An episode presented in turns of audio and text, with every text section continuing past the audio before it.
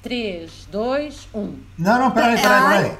Calma, lá tens que que o homem os nomes das pessoas. Não, Não, não, não, é é assim tudo ao mesmo tempo. Ah, é? Ah, é é, assim. É, é, é, como ele não está a gravar, eh, ele não está a tirar os, os tempos, acho que é por isso, não é? Tem que ser Ok. síncrono. Vá. 3, 2, 1. We interrupt this program to bring you a special news bulletin. لإحدى طالبات اللجوء Um caça inimigo ficou sobre uma das baterias artilhérias. One, seven, two, Les anarchistes.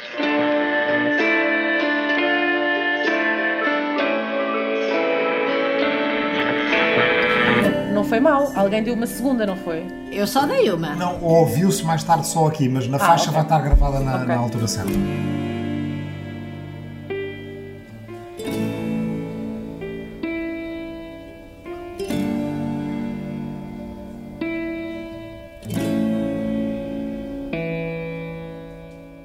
Olá a todos, bem-vindos a mais uma Rua do Mundo, um podcast semanal sobre a atualidade mundial em português. Eu sou a Sofia Lorena, comigo estão a Ana Santos Pinto, a Susana Peralta e o Rui Tavares. Ah, vamos começar, como habitualmente, pelos destaques. Ah, Ana, o que, é que, o que é que te chama a atenção quando olhas da tua janela? Bom, eu devo admitir que esta, esta semana eu parecia uma daquelas vizinhas escovilheiras que estava a olhar para diversas coisas, porque acho que aconteceram várias coisas esta semana ah, interessantes. Ah, desde logo esta aprovação pelo Parlamento Europeu do, do acordo comercial pós-Brexit, a situação absolutamente trágica na Índia ah, relativamente ao Covid ah, e que nos relembra que há várias áreas do mundo que não têm o, o- acesso necessário, mínimo, às vacinas para proteger a sua população e, a nível de cuidados básicos de saúde.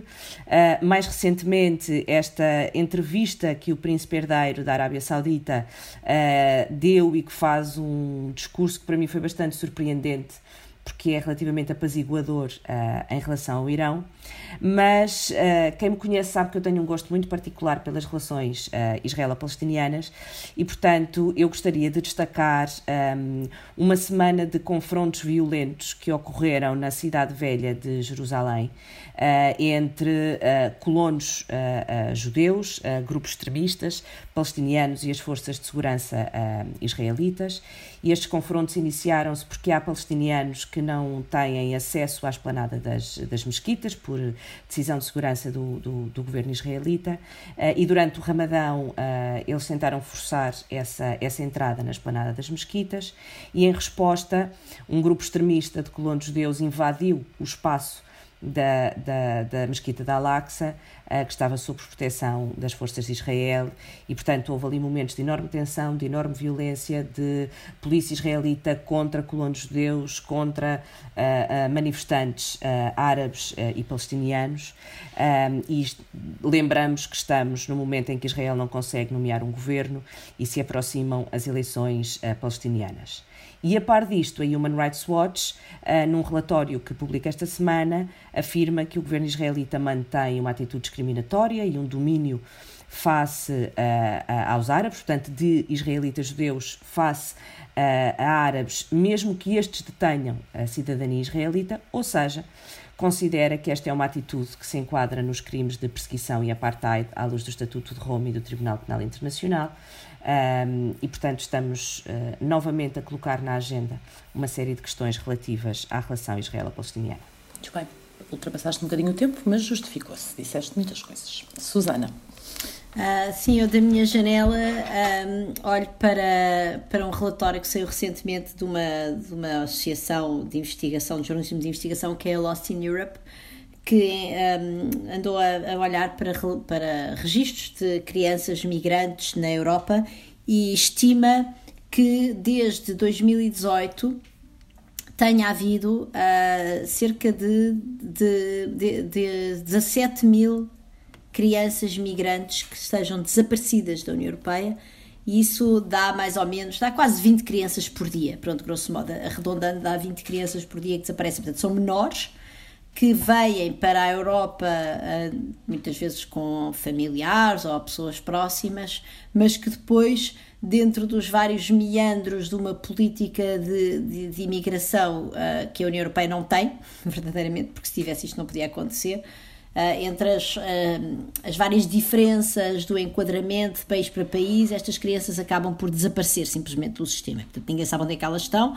Há, obviamente, fortes suspeitas que elas sejam apanhadas em redes de exploração para trabalho infantil, para exploração sexual. Um, e eu acho que isto é um. É, é uma. Como é que eu dizer? É um, é um, é um é um lado visível, evidente, de uma política de migração que a União Europeia não tem, que teima em não implementar, que a pandemia só veio atrasar, porque estamos muito ocupados com esta coisa da emergência de saúde pública, e bem, mas isto também é uma emergência de saúde pública, não é? Quando nós temos crianças menores que vêm à procura de uma vida melhor e em que num dos blocos económicos mais desenvolvidos e supostamente, enfim, um bastião dos direitos humanos quando estas crianças podem desaparecer assim da rede e na verdade nós não fazemos ideia qual é o destino mais ou menos trágico que se lhes seguiu, parece-me que isto devia nos apelar a todos, devia convocar todos os cidadãos europeus e cidadãs para uma reflexão relativamente a esta política que nos está a fazer tanta falta. Rui, queres tu agora fazer o teu destaque, dar-nos um bocadinho da, da, da vista da tua janela? A minha janela hoje não dá até muito longe, porque dá até à capital vizinha, não a mais próxima de Lisboa, que é Rabat, mas à segunda mais próxima de Lisboa, que é Madrid. Uh, e em Madrid há eleições para a comunidade autonómica uh, na próxima terça-feira. Uh, e esta semana o partido de extrema-direita Vox publicou um cartaz diretamente inspirado num famoso cartaz nazi que mostrava aquilo que gastava o Estado uma família ariana e um incapaz, ou seja, uma pessoa portadora de deficiência, uh, e o cartaz do Vox mostrava aquilo que custa ao Estado um MENA, o que eles querem dizer com isso é uma pessoa do Médio Oriente ou do Norte de África, e por acaso é mentira, porque aquilo que eles foram buscar foi basicamente uh, o financiamento que existe comunitário da União Europeia, não do Estado espanhol, a reinstalação de refugiados, ou seja, não é a qualquer pessoa que venha do Médio Oriente e, do Norte de África, uh, versus aquilo que recebia uma avózinha espanhola de pensão. Pronto, estão aí os piores exemplos e com inspiração direta e aparentemente já nem sequer com vergonha de irem buscar a assumir dos anos 30. Muito bem.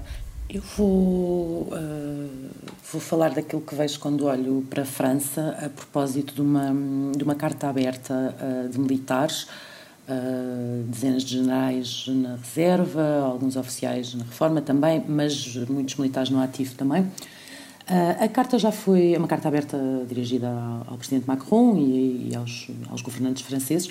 A carta já foi publicada há alguns dias numa, numa revista de direita, mas no, nos últimos dias uh, suscitou uma série de, de, de reações políticas. Um, e, e, por causa de um texto que, que a Marine Le Pen escreveu, a, a, Ministra da Defesa voltou a criticar a carta, agora num tom mais duro, um, falando das, das, sanções que estes, que estes militares podem, podem, podem sofrer. Um, estes militares falam da, dos riscos uh, de um conflito, de uma guerra civil, dizem mesmo, em França, com, a propósito de, de, de com islamistas, com as hordas dos subúrbios, usam, usam esta expressão. Um, a carta chama-se qualquer coisa como para um regresso à honra dos, eh, dos, nossos, eh, dos nossos governantes. Um, falam das tradições que são desprezadas, eh, de, do recuo do patriotismo, enfim, não é. Uh, nada de novo no sentido em que há em que este discurso existe em França. É obviamente algo de novo quando quando vem de, de militares que esta já no ativo ou na, ou na reforma têm de ver de reserva e não podem obviamente um, fazer este tipo de comentários uh, políticos. Uh, é mais um mais um, mais uma coisa a ter em conta mais um sinal uh, a terem atenção num período que vai ser de muitos vindos de França, a caminho das, das eleições presidenciais do, do, do, próximo ano, que Marine Le Pen acredita um, poder vencer. E a extrema-direita acredita, portanto, poder conquistar o poder num, num, país tão importante para a Europa como, como é a França. Vamos fazer um curtíssimo intervalo, uh, ouvindo uma rádio fantasma, e voltamos já para falar de Joe Biden, os seus 100, 100 dias, seus primeiros 100 dias na Casa Branca e das políticas que apresentou até agora. Até já!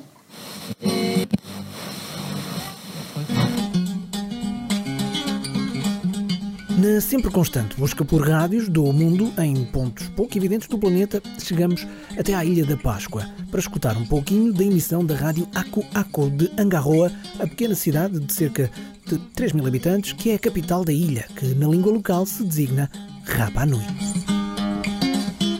Já agora, Aku Aku, na língua Rapa Nui, é um termo utilizado para designar diabo, espírito ou fantasma. No caso, na mitologia local, esta divindade, eternizada em estátuas com aparência humana, representa os espíritos dos mortos. Portanto, de alguma forma estamos a ouvir a Rádio Fantasma da Ilha da Páscoa, que é uma emissora no mínimo eclética. Durante a gravação ouvimos seguidinhas coisas tão diferentes quanto isto, isto, isto e até isto. A Ilha da Páscoa é um território chileno, mas que fica quase a 3.500 km do resto do país, lá bem no meio do Pacífico. E da emissão da rádio Acu Acu, voltamos para a Rua do Mundo.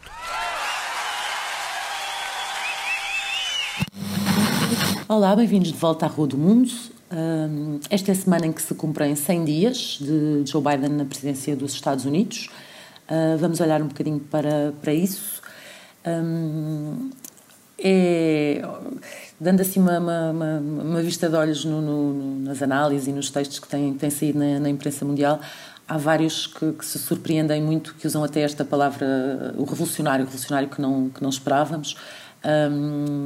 Vamos, vamos eh, falar de vários, de vários pontos, mas eu se calhar começava, começávamos por ti, Susana. O, o, no dia em que falamos, o, em que estamos a gravar, o Biden vai, vai fazer uma, uma intervenção no Congresso um, para voltar a, anunciar um, um, pacote de investimento, isto um mês, quase um mês depois de ter, de ter lançado, o, de ter anunciado o o super mega pacote de investimento nas infraestruturas. Um, isto, a, a pandemia, uh, obviamente, obrigava a, a, a grandes políticas.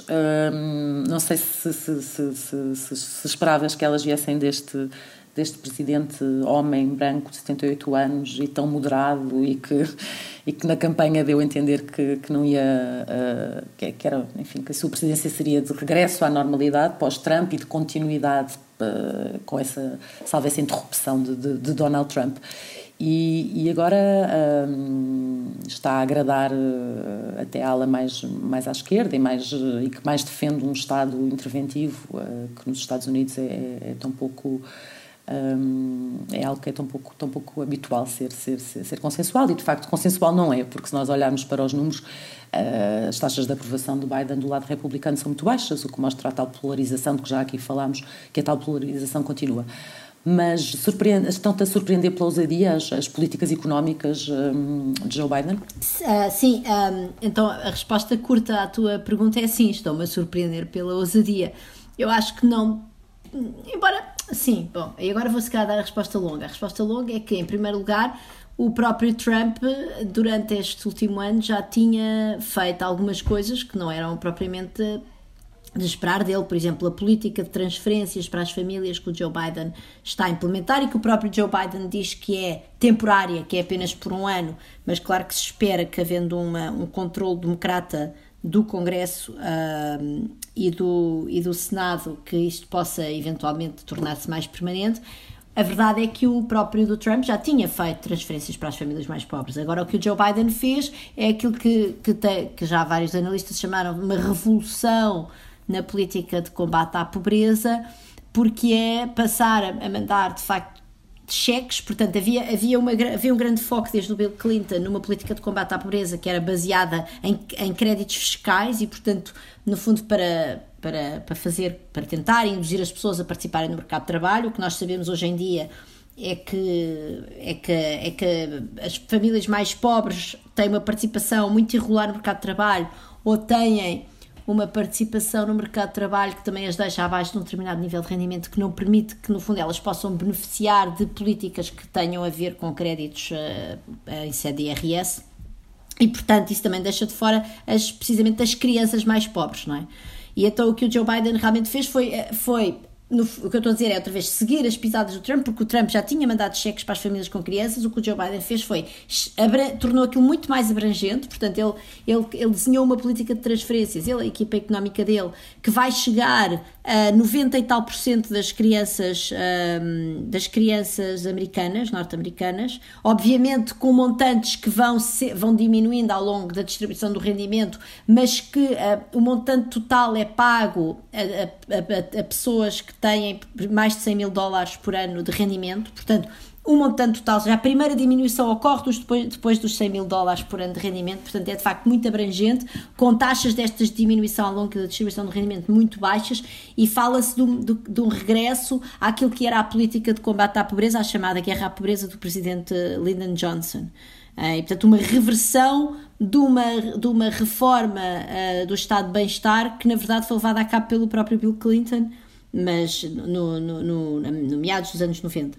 E portanto, isto, é, isto em si é verdadeiramente revolucionário, ou seja, é uma coisa que eu não estava sinceramente à espera que o, que o Joe Biden fizesse ao torná-la muito abrangente e, no fundo, também ao dar uma, ao dar uma impressão da, de uma política de, de, de, de transferência de, transferência de rendimentos para as famílias eh, que deixa de ser uma coisa muito centrada em partes da distribuição do rendimento com rendimentos muito baixos e passa a ser algo que é verdadeiramente partilhado por uma parte substancial da população. Um, e portanto, isso é uma maneira, é, é, realmente voltar a uma concepção do estado de bem-estar e das transferências para as famílias que nós não tínhamos desde os anos 70, certamente na, em, em países, na generalidade dos países, certamente não nos Estados Unidos, Há países da Europa onde ainda há políticas de transferências para as famílias bastante generosas e que não são condicionais do rendimento, como os Países Baixos, a Bélgica, a própria França. Uh, portanto, ele, ele, tem isso e depois tem outra coisa que me parece muito, mais, mais uma vez, o gasto em infraestruturas, que o Trump foi sempre prometendo, prometendo, e que ele agora, bem, por enquanto também ainda são promessas, mas parece que são promessas que são mesmo para implementar, até porque o Joe Biden está a ir buscar o outro lado da moeda, que é quando nós temos despesa pública, também precisamos de receita pública, e ele de facto está a fazer uma. Uh, tem tido iniciativas no âmbito dos impostos que são também uh, muito mais progressistas do que aquilo que alguma vez nós esperámos dele. Portanto, ele está a falar de aumentar as taxas marginais de imposto para as famílias mais ricas, acabou de dotar a administração tributária de, uma, de vários bilhões de dólares para fazer um combate ainda mais feroz à evasão fiscal e às estratégias de otimização fiscal dos contribuintes mais sofisticados, grandes empresas, grandes uh, e pessoas mais ricas, para procurar ir buscar mais recursos para poder fazer esta política que ele chama eh, da, das famílias, não é? E do investimento na infraestrutura. Uh, tem havido a, a, iniciativa que, que eu uh, estou muito, enfim, expectante de ver o que é que isto vai dar, mas procurar uma maior coordenação ao nível internacional para conseguir cobrar impostos às maiores multinacionais e portanto estamos aqui realmente numa, com uma agenda que me parece, me parece para, assim, para os primeiros 100 dias sobretudo, não é? Mas tudo bem, também pode ser uma estratégia, pode ser uma ideia de vamos agora pôr tudo em cima da mesa, porque agora está a vir obviamente muita contestação dos setores mais uh, dos setores mais ligados às empresas e sobretudo dos próprios representantes democratas de uh, círculos eleitorais com maior rendimento Uh, portanto, o Partido Democrata foi um partido que foi atraindo uma grande parte dos ricos americanos, como é sabido nos últimos anos, e há alguma preocupação que essa base eleitoral não seja apreciadora dos impostos da taxa marginal mais elevada para os mais ricos e também do novo imposto que ele quer lançar sobre as mais-valias, que também já levou as bolsas a começar a tremer um bocadinho, segundo dizem os analistas, em todo caso elas tremeram um pouco. Mas de facto há uma grande vontade de voltar a, a de tentar pelo menos corrigir um bocadinho o contrato social uh, escangalhado onde a América tem vivido nos últimos anos e onde, em larga medida, to, to, todos os países desenvolvidos, todas as economias desenvolvidas estão a viver com esse contrato social escangalhado. Vamos ver, vamos ver se vai ter sucesso ou não, e, mas é sempre simbólico e importante ter um presidente dos Estados Unidos a, a avançar numa agenda desse tipo. Ana, não sei se, se, se, queres começar por comentar hum, também este lado mais uh, de política interna, de, das políticas económicas.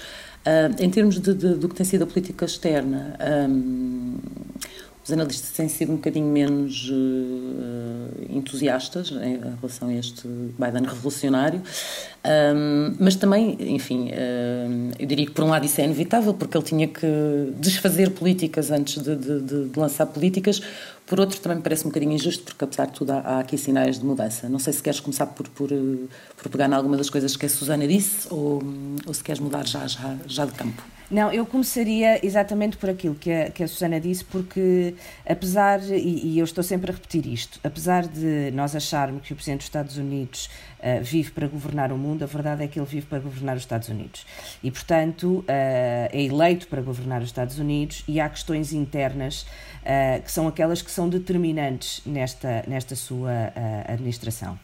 E, e, eu queria só salientar, do ponto de vista interno, um, quando. Um, porque há aqui um caráter simbólico uh, que vai, uh, parece-me um bocadinho além das medidas propriamente ditas, como a Susana bem, bem elencou, e que diz respeito ao papel do Estado Uh, naquilo que são os benefícios uh, e que não é uh, normal, digamos assim, nós assistirmos no modelo norte-americano seja no que diz respeito à, à lei de estímulo à economia, que tem um valor que eu, muito honestamente, nem sei uh, visualizar, de quase 2 trilhões de dólares, para além destes 4 trilhões de dólares com os gastos ao nível da, da educação, etc.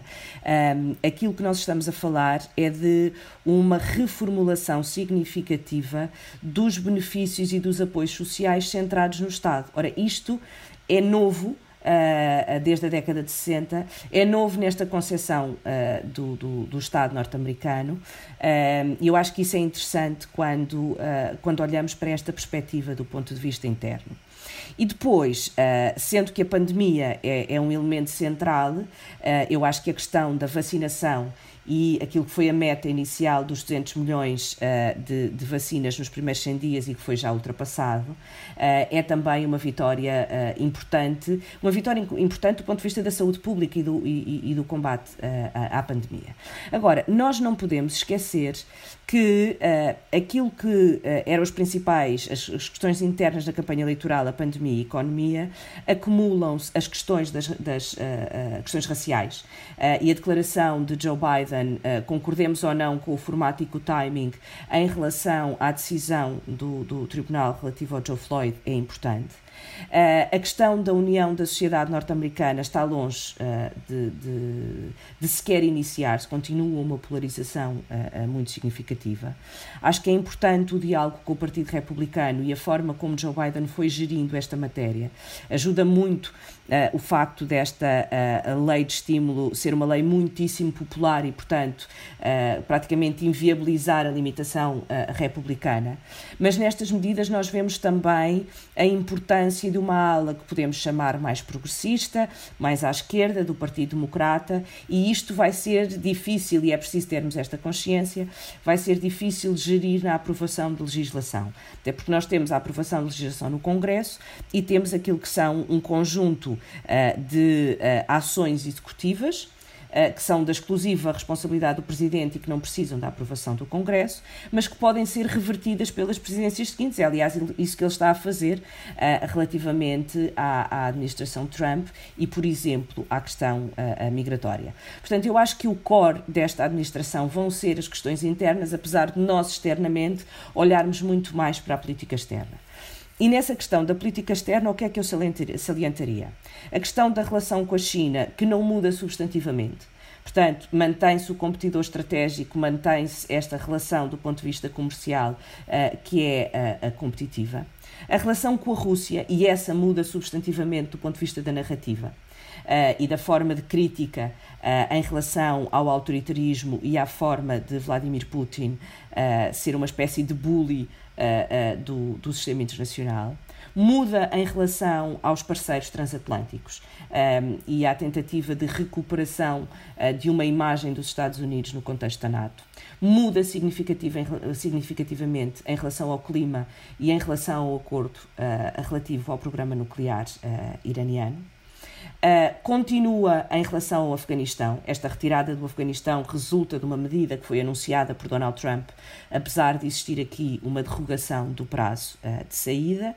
E eu terminaria com o reconhecimento uh, do genocídio arménio. um discurso simbólico que tem esta frase de não é para culpar ninguém, mas para assegurar que não se repita. Mas a verdade é que abre uma ferida nas relações entre os Estados Unidos e a Turquia Uh, o que também não é surpreendente em relação à narrativa de Donald Trump face aos seus parceiros internacionais e àquilo que Erdogan tem vindo a fazer, mas que tem um significado uh, do ponto de vista simbólico importante. É a primeira vez que, que um presidente dos Estados Unidos assume esta, esta narrativa. Uh, e eu acho que, do ponto de vista externo, nós podemos esperar mais palavras do que ações.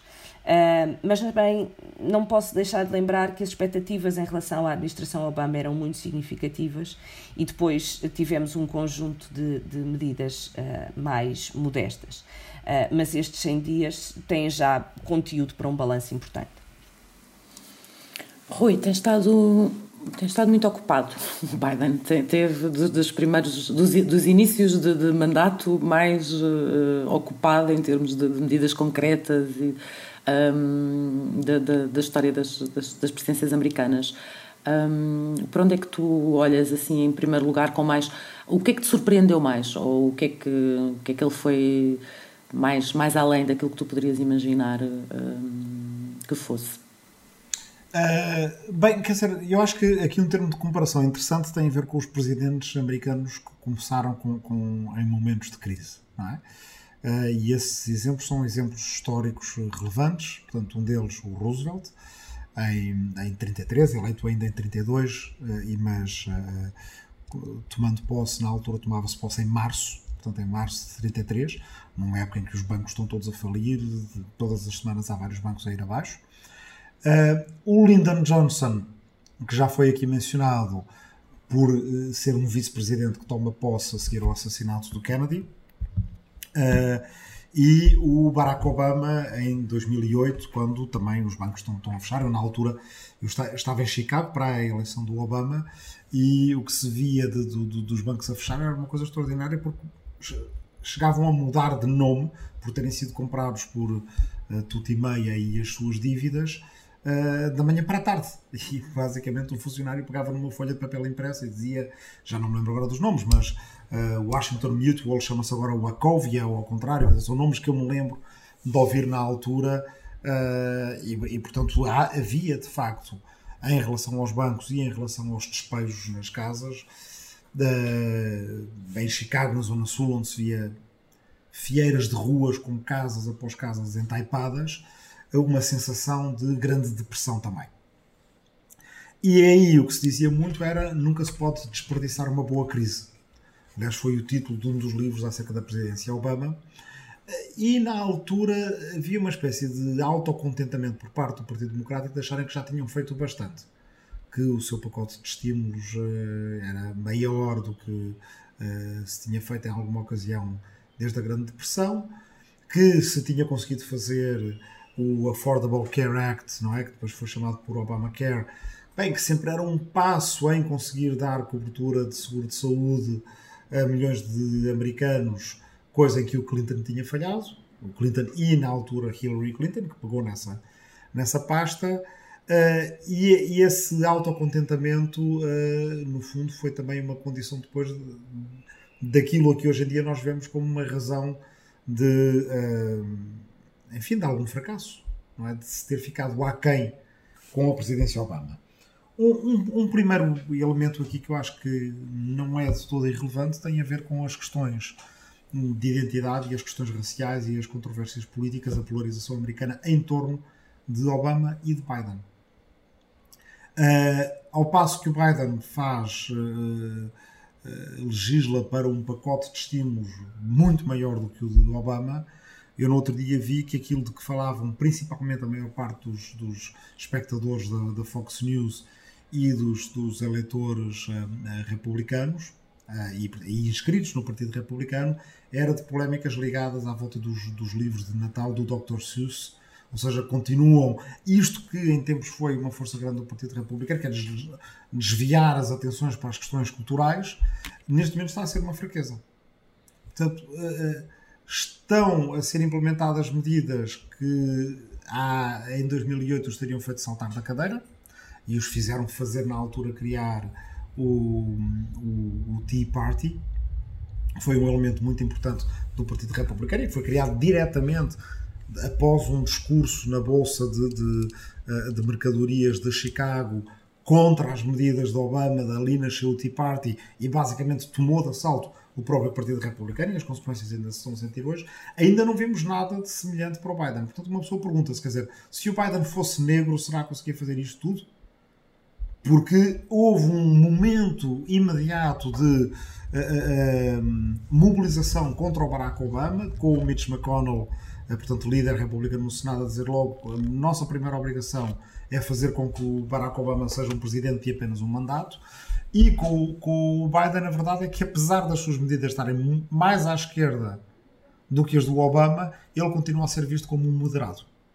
E se calhar a sua uh, imagem, a sua idade, uh, o facto de estar há muitos anos no Senado, e portanto, esta identificação do, do, do Biden como moderado também conta, porque eu também não sei se fosse o Bernie Sanders, e o Bernie Sanders é branco, a fazer o mesmo que o Biden estava a fazer, já estava tudo a gritar ao comunismo e ao socialismo.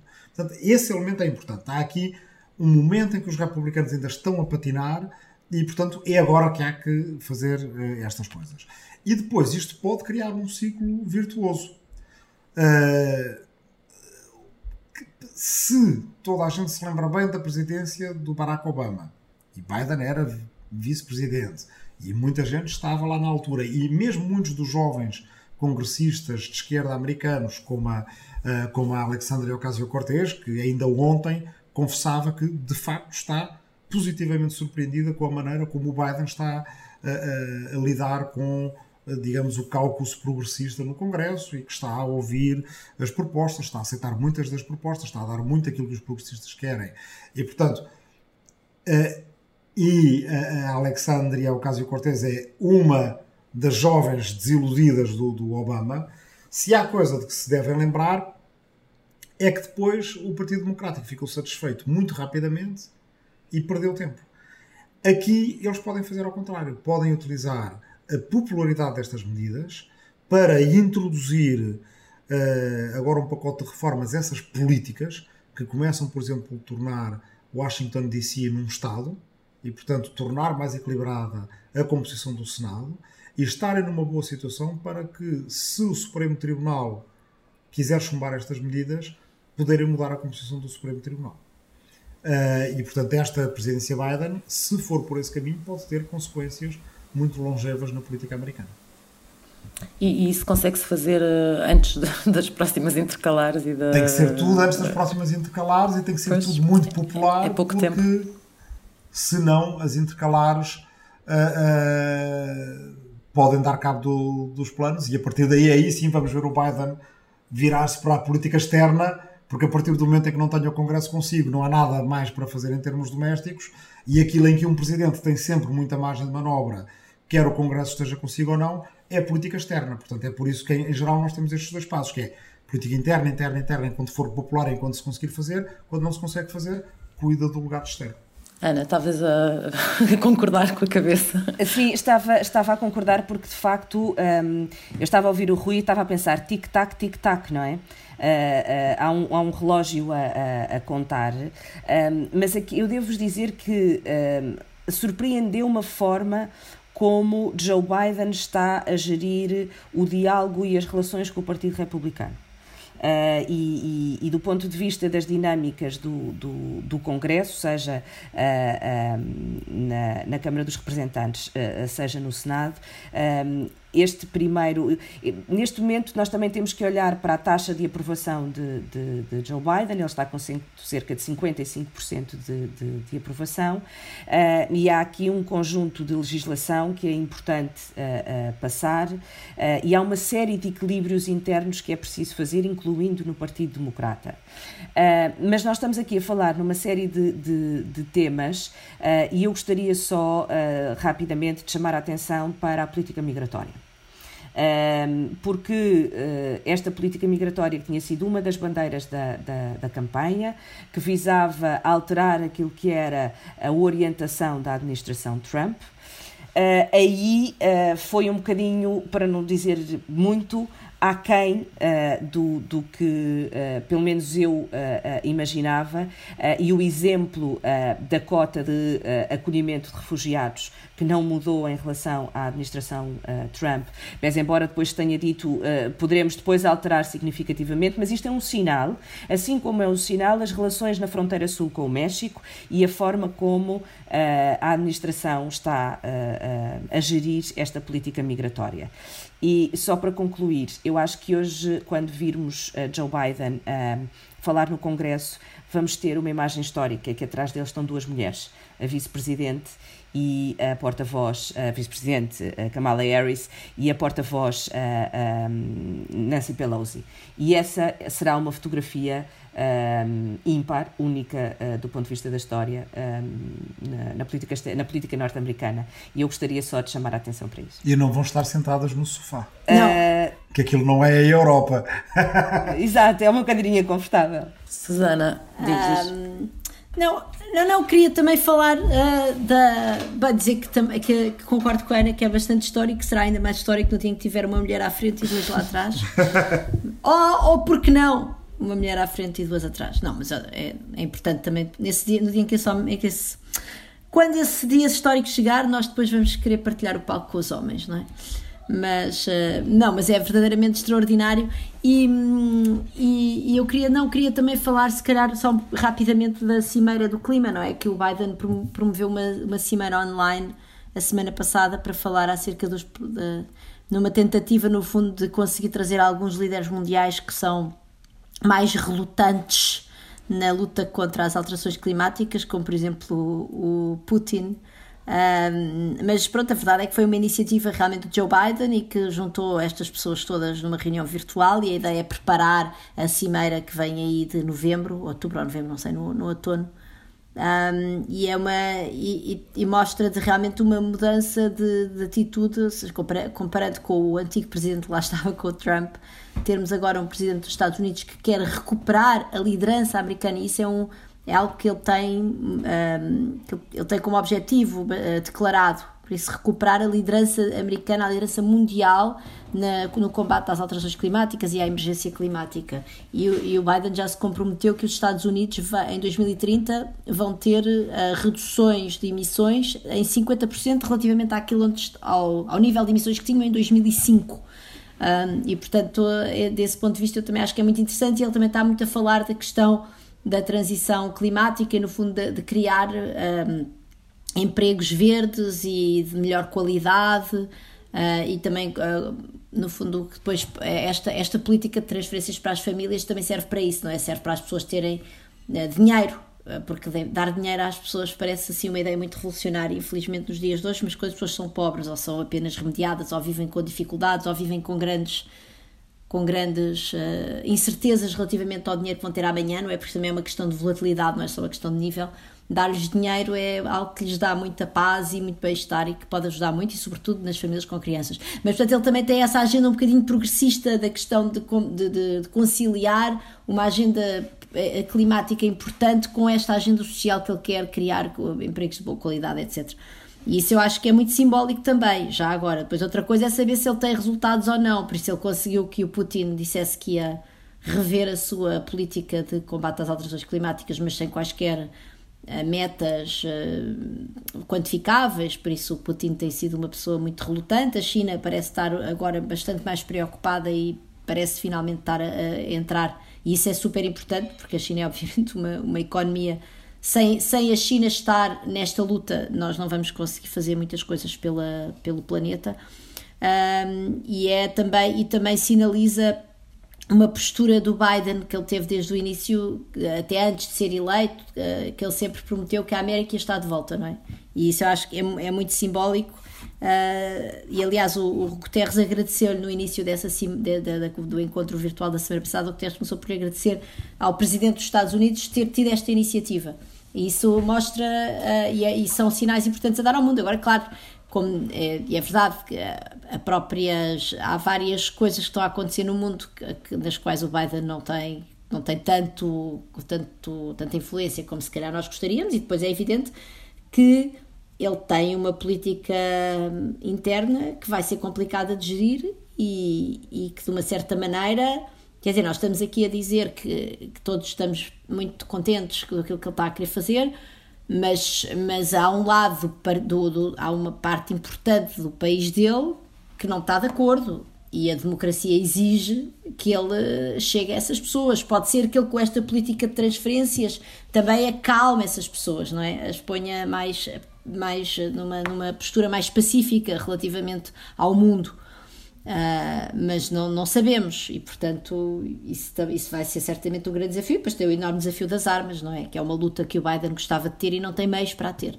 Não tem meios porque ele não consegue, enquanto presidente, um, não, não consegue só com significativas, não consegue. E, e, estamos a ter, e estamos a ter neste momento um recrudescimento dos ataques uh, armados e das mortes eh, que provavelmente tiveram um bocadinho adormecidos durante os períodos de maior medo do vírus e agora que a vida está a voltar ao normal nos Estados Unidos, ou mais, uma certa normalidade, essa normalidade das armas também volta e isso é algo que, que certamente nos vai preocupar. Portanto, os Estados Unidos não, não se vão tornar um paraíso, obviamente, de um dia para o outro, uh, devido ao Biden, mas pronto, estamos, estamos melhores. Não vão resolver o, a questão de, das armas nem acabar com a pena de morte uh, amanhã. Bem, Diz, mas, desculpa. Há, há Estados não. agora, uh, mais Estados a abolir a pena de morte do que é verdade. houve alguma vez. E isso é das tais coisas que era precisamente por aí que eu queria pegar. As eleições têm consequências. Nós, às vezes, e se, se para alguma coisa serviu este final da década anterior, 2016, e aquele ano 2016 com o Brexit e com, e com o Trump, foi para relembrar as pessoas, uh, para avisar as pessoas que se metem naquela atitude um bocadinho condescendente, de são todos iguais, quer dizer, votar nos ou não votar noutros. Uh, se a Hillary Clinton tivesse ganho numa altura em que estava um lugar do não só tido mais votos, mas ganhado mesmo a Casa Branca, numa altura em que havia um lugar no Supremo Tribunal para substituir, que era o do juiz Antonino Scalia. A pena de morte estava muito próxima de poder ser abolida nos Estados Unidos naquele ano de 2016. Num universo paralelo em que não tenha acontecido isso, eh, era, era aquilo de que se estaria a falar em 2016, 2017. Em vez disso, passámos quatro anos a falar da ascensão dos nacional-populismos, dos homens fortes, de todas essas, essas temáticas. Uh, e agora, de repente, nós temos um, um, um, mundo em que o Joe Biden está a tentar recuperar o tempo perdido e pessoas como António Guterres estão a respirar o maior suspiro de alívio das suas vidas, porque o António Guterres foi eleito uh, numa altura em que pensava ir ter um mandato nas Nações Unidas completamente diferente. Uh, ainda me lembro do discurso de, de introdução do, do, António Guterres pela embaixadora americana Samantha Power, que se lembrava dele dos tempos de Timor, e aquilo era, era, era tudo um mundo confortável de gente uh, que dedicou a sua vida uh, ao, ao, ao, sistema internacional, multilateral e aos direitos humanos, e que achava, olha, está o homem certo no lugar certo, e nós através da administração Hillary Clinton, vamos apoiá-lo. Uh, isto vai avançar no combate às alterações climáticas e pelos direitos humanos e por aí afora. Uh, e bem, agora o António Guterres, basicamente, ele teve quatro anos em que pouco lhe serviu.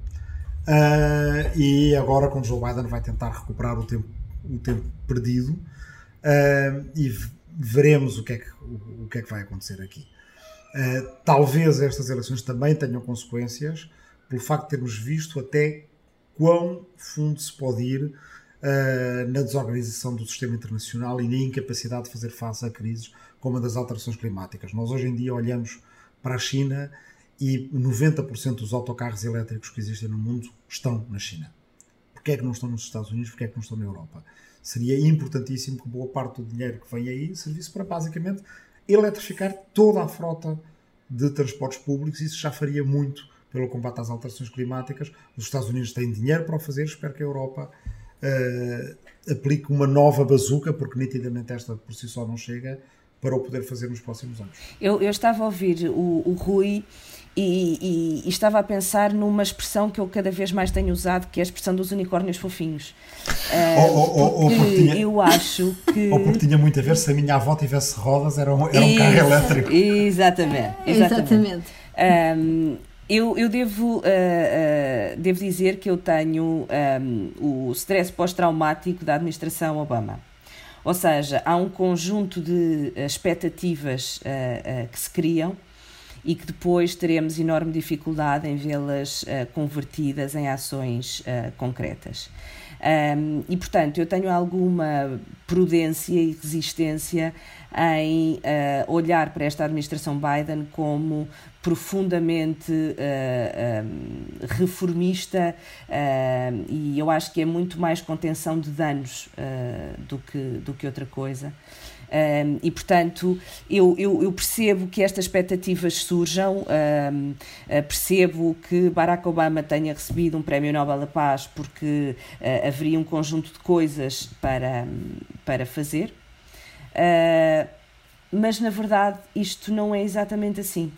E, e, eu acho que surgirão, uh, depois destes 100 dias, um conjunto de obstáculos internos um, não só na questão, na, nas questões eh, raciais, mas em termos de conflitualidade interna também, um, e, e, e, do ponto de vista externo. Uh, há, há bastantes resistências em relação à liderança norte-americana na questão do clima e às propostas do clima por, uh, um, uh, por Joe Biden e pela administração Biden. Acho que podíamos falar um bocadinho sobre isso num, num programa próximo. mas admito que, sim, nós temos aqui indicadores positivos, mas para mim o indicador mais positivo é esta concepção do papel do Estado e do que deve ser o apoio do Estado numa situação de crise, numa crise de saúde pública, numa crise eh, económica, etc. Em relação a tudo o resto, eu vou esperar para ver. Ah, quer dizer, sim, mas eu acho que vai para além da crise. Vai para além da crise. Eu acho que também temos de esperar para ver. É evidente, neste momento nós estamos com 100 dias, são 100 dias especiais. Ele entrou no meio da pandemia, eh, recebeu, herdou as vacinas do Trump e conseguiu fazer um plano de vacinação que é coerente e consequente e correu bem. E neste momento anunciou, acho que ontem ou assim, que as pessoas já se podiam encontrar ao ar livre sem máscaras, os vacinados. Portanto, quer dizer, quer dizer, é, é, um período tão, tão histórico, tão, tão conturbado, tão diferente, que é muito difícil a pessoa estar a extrapolar destes 100 dias para qualquer outra coisa. Agora, ah, há uma coisa que é, que é a ajuda de emergência à economia, como por exemplo mandar dinheiro às famílias, não é? Apesar de ele dizer que é só por um ano, vamos lá ver. Mas a construção de infraestruturas, se avançar como ele está a querer avançar, isso é uma coisa que fica para gerações. Se ele, se ele refizer, se ele conseguir uh, reparar as pontes e, e, os, e os aeroportos e as estradas, isto e aquilo, isso, isso realmente é, isso, quer dizer, isso vai ficar. Portanto, agora, claro, vamos ver, não é? É verdade, é verdade que estes primeiros 100 dias ele está sobretudo a, a, mandar, a mandar coisas para cima da mesa e depois, e depois vamos ver agora o que é que vai, o que é que disto tudo vai colar. Há, há aqui é? uma coisa que no fundo é decisiva. A grande diferença entre o Roosevelt e o Johnson de um lado e o Obama e o Biden do outro é o Congresso. O Roosevelt e o, e o Johnson tinham maiorias democráticas às vezes de dois terços. É? Uh, o Texas era democrático, naquela altura o sul dos Estados Unidos era todo democrático. E o país não era tão polarizado como é hoje, Uh, e o, o, Obama não teve congresso democrático praticamente tempo nenhum e o Biden tem-o à rasquinha, não é? Por causa daquela eleição na Carolina do Sul, tem 50 senadores. Aqui o que é decisivo é, se estas medidas de combate à pobreza, se uma série destas coisas um dia viram o Texas, que não teve longe de ser virado, se o Texas elege um senador democrático, ou se o Texas daqui a quatro anos pode votar uh, uh, num presidente democrático, é aí é que a coisa muda a sério. Porque aí. Não são só as transferências, não é? O Texas há uma mudança que é demográfica. Que é demográfica, tem mais, que não é, que tem mais latinos, mais jovens, Já, mais tecnologia, sim, mais universidades e tal. E mais pessoas Portanto, progressivas. A coisa está ali quase. Bem, aí sim é que o Partido Republicano entra numa travessia no deserto e, portanto, isso é que a gente eh, deve ver, olhar ali como barómetro da política americana para o, para o futuro. Posso, eu quero só dizer uma coisa, quero só dizer uma coisa. Não, é que eu, é que eu ontem, quando estava a ler umas coisas sobre esta coisa do, dos, dos 100 dias, Uh, como já acho que os ouvintes da Rua do Mundo já sabem que eu sou oficiada no Financial Times. E, nos gráficos e, nas então imagens do o 100 Financial Times, nos gráficos, PowerPoints essas coisas, essas é, coisas. é droga de economista. Ah, mas imaginem que eu escrevi o 100 Days Biden e pronto, e depois o, o Financial Times até o. É, ah, shooting for the moon, Ken Biden, por isso é, ah, tipo, o objetivo é a lua, será que o Biden vai conseguir transformar a, a economia americana? Pronto, mas tinha um, era interessante, o teu, como aliás sempre do meu jornal preferido, mas depois escrevi o 100 Days a Kamala Harris, Financial Times, e o artigo do Financial Times, isto é inacreditável, porque eu sou fã do jornal, como sabem, mas ah, o artigo do Financial Times sobre os 100 dias da, sobre os 100 dias da Kamala é discutir a roupa da Kamala. E pronto, e nesta Isso- nota isso um é negativa, e nesta nota desesperada, Bem-vinda a seres ah, membro de uma administração ou responsável político e a única coisa que importa é o que tu vestes. é inacreditável. Vamos nos despedir com esta Ah, nota quando triste. Ela, enfim, Há bocadinho- uma... há Não, e depois fala tivemos- da carreira política dela, Há bocadinho tivemos um, um, eh, eh, a evocação da fotografia de mais logo à noite, quando, quando, quando tiverem duas mulheres atrás, atrás do Biden. E, E o que é que vamos discutir? A cor da roupa, o facto de estarem Também- vestidas também como homens irá- e etc. Irá, irá, É irá ser discutido, Mas, certamente. mas vocês Essa- lembram-se, no fundo, é com mulheres e com minorias, porque vocês lembram-se quando o Obama vestiu um fato que não era azul escuro. Bege. É verdade. Não, desculpa era- lá, mas ninguém merece um Falaram. fato bege. Era Seja bege. do que foi. Era bege. Era assim bege. Nunca se tinha visto um presidente naquele Não interessa, qualquer homem que viste um fato estado, bege não é? é para tirar. Não, Eu gosto, não, daquele- eu gosto daqueles fatos como Panamá por cima. Ela usa ténis, a, a, a, Agora, agora era aquele momento usa em que nós nos íamos pôr a discutir o Obama e como ele se vestia bem e como tudo lhe ficava bem, não é? Mas não, mas não vai ser. Não, não, não eu- vamos, não vamos fazer. Nós não fazemos isso. Nós não fazemos isso. Despedimos-nos até para a semana. A Rua do Mundo, como já sabem, é o antigo nome de uma rua do centro de Lisboa, da Rua da Misericórdia. Portanto, todos os dias passam pessoas de muitos lugares. Até para a semana. Voltem connosco na Rua do Mundo.